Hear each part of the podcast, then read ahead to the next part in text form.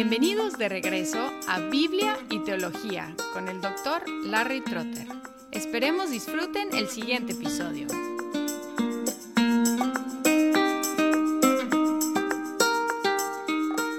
En el primer episodio sobre la Cristología hablamos un poco sobre la humanidad de la persona de Jesucristo. Ahora vamos a hablar de su deidad o su divinidad, su ser Dios.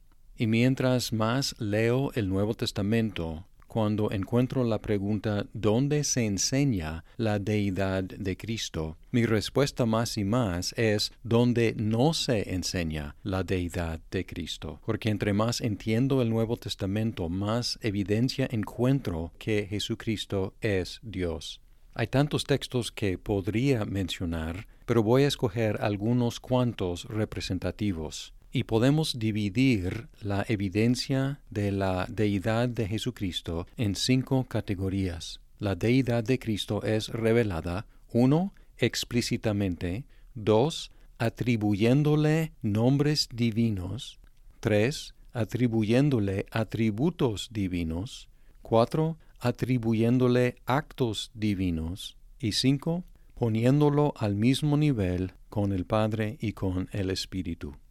En cuanto a la primera categoría de textos explícitos, tenemos Juan 1.1. En el principio existía el verbo, y el verbo estaba con Dios, y el verbo era Dios. Quizás sepan que los testigos de Jehová enfatizan que en esta declaración el verbo era Dios, no hay artículo definido en el griego, no dice el verbo era el Dios, sino como ellos traducen el verbo era un Dios. Y no tenemos que meternos mucho en las cuestiones de la gramática griega, porque los mismos testigos de Jehová creen en un solo Dios. Entonces, al decir que es un Dios, y si crees en un solo Dios, pues tiene que ser ese mismo Dios. Además, en ese mismo Evangelio tenemos la declaración de Tomás en Juan 21, 28. Respondió Tomás y le dijo, Señor mío y Dios mío. Y la cosa aquí es que tiene en los dos casos de Señor y de Dios tiene el artículo definido. Literalmente es el Señor mío y el Dios mío. Aquí tenemos a Tomás declarando a Jesús el Dios. Y lejos de contradecirlo, Jesús le afirmó esa declaración de fe. Filipenses 2.6, el cual, aunque existía en forma de Dios, no consideró el ser igual a Dios como algo a que aferrarse. Tito 2.13, aguardando la esperanza bienaventurada y la manifestación de la gloria de nuestro gran Dios y Salvador Cristo Jesús. Hebreos 1.8, pero del Hijo dice, Tu trono, oh Dios, es por los siglos de los siglos, el cetro de equidad es el cetro de tu reino. Primera de Juan 5:20 Sabemos que el Hijo de Dios ha venido y nos ha dado entendimiento a fin de que conozcamos a que es verdadero. Y nosotros estamos en aquel que es verdadero, en su Hijo Jesucristo. Este es el verdadero Dios y la vida eterna. La pregunta es a quién se refiere este. Este es el verdadero Dios. El antecedente más cercano es su Hijo Jesucristo. Este es el verdadero Dios y la vida eterna. Colosenses 2.9 Porque toda la plenitud de la deidad reside corporalmente en Él son algunos de los textos que hablan explícitamente de Jesucristo como Dios. Hay cuatro categorías más. La siguiente categoría es la atribución de nombres divinos a Jesucristo. Y lo que encontramos es una referencia en el Antiguo Testamento claramente a Dios, Yahvé, que el Nuevo Testamento aplica a Jesucristo. Por ejemplo, Joel 2.32 Y sucederá que todo aquel que invoque el nombre del Señor, Yahvé, será salvo. Hechos 2.21 Y sucederá que todo aquel que invoque el nombre del Señor será salvo. Y luego en el 36, sepa pues con certeza toda la casa de Israel, que a este Jesús, a quien vosotros crucificasteis, Dios le ha hecho Señor y Cristo. Entonces este Señor a quien tenemos que invocar es el Señor Jesucristo, pero en Joel fue Yahvé, el Señor. En Isaías 45, empezando en el 21, dice, Declarad y presentad vuestro caso, sí, que deliberen juntos. ¿Quién ha anunciado esto desde la antigüedad y lo ha declarado desde entonces? ¿No soy yo, el Señor? No hay más Dios que yo, un Dios justo y salvador. No hay ninguno fuera de mí. Volveos a mí y sed salvos, todos los términos de la tierra, porque yo soy Dios y no hay ningún otro. Por mí mismo he jurado, ha salido de mi boca en justicia una palabra que no será revocada, que ante mí se doblará toda rodilla y toda lengua jurará lealtad. Luego en Filipenses 2, 9 al 11, por lo cual Dios también le exaltó hasta lo sumo, y le confirió el nombre que es sobre todo nombre, para que al nombre de Jesús se doble toda rodilla de los que están en el cielo y en la tierra y debajo de la tierra, y toda lengua confiese que Jesucristo es Señor, para gloria de Dios Padre. En Isaías 45 es ante Dios que toda rodilla se va a doblar, y aquí en Filipenses es ante Jesucristo.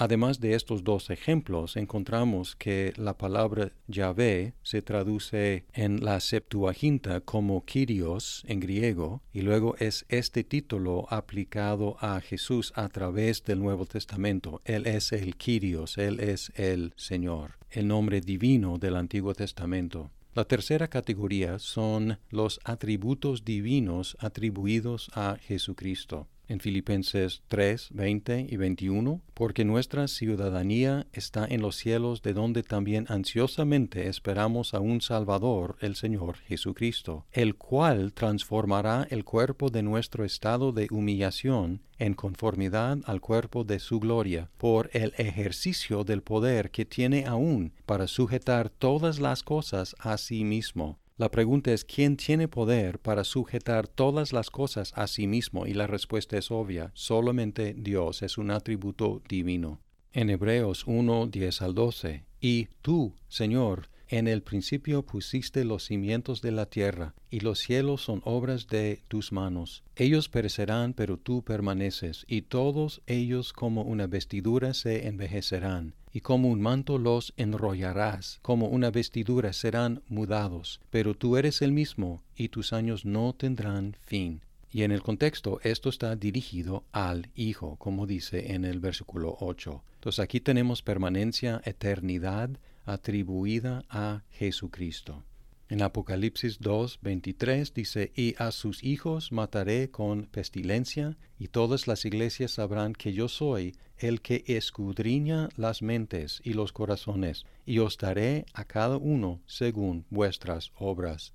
La pregunta es, ¿quién tiene omnisciencia? ¿Quién puede escudriñar las mentes y los corazones de los seres humanos? Y la respuesta es solamente Dios. Así unos ejemplos de atributos divinos atribuidos a Jesucristo. La cuarta categoría, actos divinos atribuidos a Jesucristo.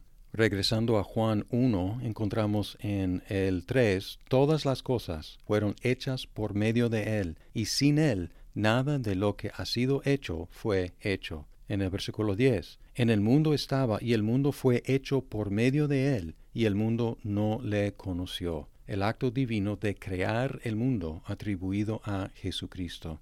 Lo mismo que encontramos en Colosenses 1, 16 y 17. Porque en Él fueron creadas todas las cosas, tanto en los cielos como en la tierra, visibles e invisibles, ya sean tronos o dominios o poderes o autoridades. Todo ha sido creado por medio de Él y para Él y Él es antes de todas las cosas, y en Él todas las cosas permanecen. Aquí creación y providencia son atribuidas a Jesucristo, además del atributo de ser eterno, de existir antes de todas las cosas. Y en Mateo 25, 31 y 32 pero cuando el Hijo del Hombre venga en su gloria y todos los ángeles con él, entonces se sentará en el trono de su gloria, y serán reunidas delante de él todas las naciones, y separará a unos de otros como el pastor separa las ovejas de los cabritos, aquí ejerciendo el lugar de Dios como juez de toda la tierra. La quinta categoría son los versículos que ponen al Hijo Jesucristo al mismo nivel que el Padre y el Espíritu. La bendición en 2 de Corintios 13:13, 13, que la gracia del Señor Jesús, el amor de Dios y la comunión del Espíritu Santo sean con todos ustedes. Además, la fórmula del bautismo en Mateo 28, 19. Hagan discípulos bautizando en el nombre del Padre y del Hijo y del Espíritu Santo. Aquí un solo nombre, el nombre del Padre y del Hijo y del Espíritu Santo, todos puestos al mismo nivel. Así que con estas cinco categorías tenemos evidencia contundente de que el Nuevo Testamento enseña que la persona de Jesucristo es Dios.